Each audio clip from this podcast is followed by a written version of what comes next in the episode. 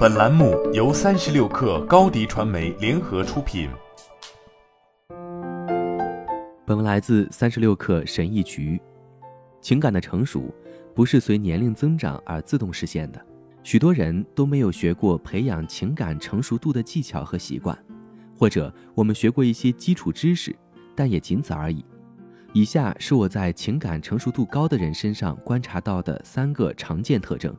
并提出了一些简单的建议，可以帮助大家培养这些特征。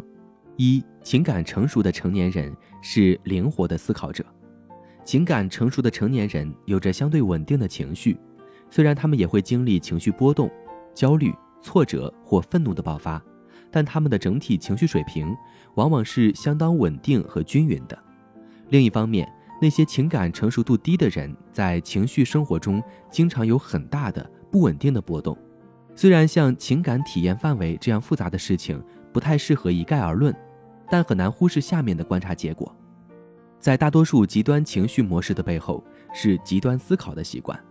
特别是有一个思维维度，似乎对我们的情感感受有深远的影响，那就是思维的刚性、灵活性。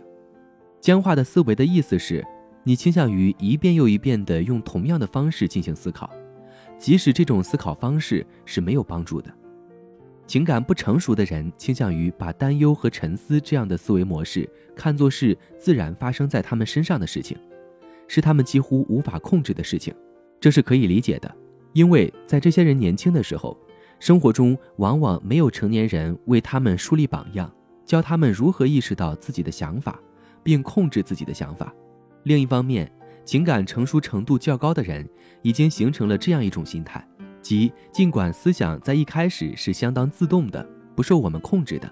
但最后我们总是有可能感受并修正自己的思想。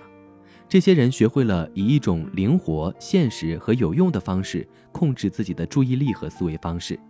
二，情感成熟的成年人会对自己的行为进行实验。情感成熟的成年人往往是谦虚的。特别是当涉及到自己心理的时候，关于自己通常如何感觉、思考和行为，他们保持谦虚。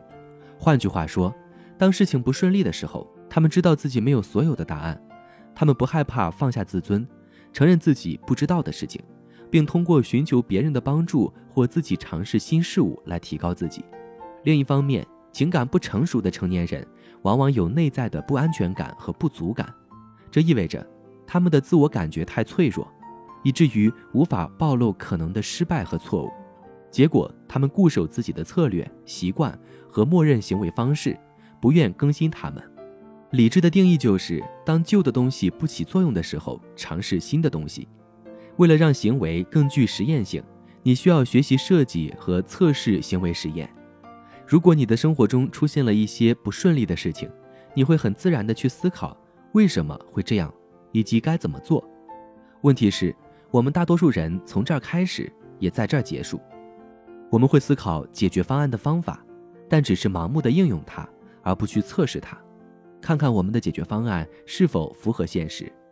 三、情感成熟的成年人知道环境很重要。情感成熟的成年人对环境对我们思考、感受和行为方式的影响有着微妙的理解，他们明白。虽然人们在生活中确实有能动性、控制力和自由度，但这种自由总是在某种程度上受到环境和背景的限制。情感成熟的成年人明白，许多我们认为是普遍的特质或能力，实际上是高度依赖环境的。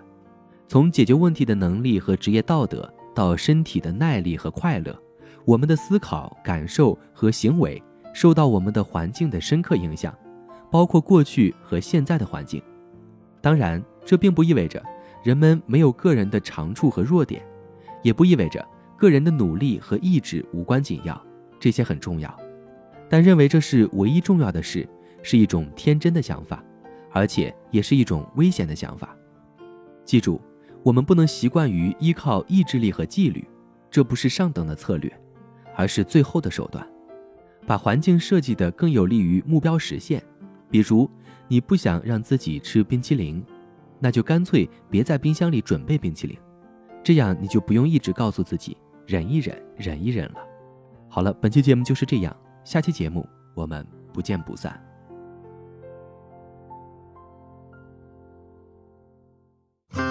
热烈祝贺高迪传媒和 top one 突破润滑油再度达成新媒体整合营销全案合作。共启汽车后市场数字营销新征程。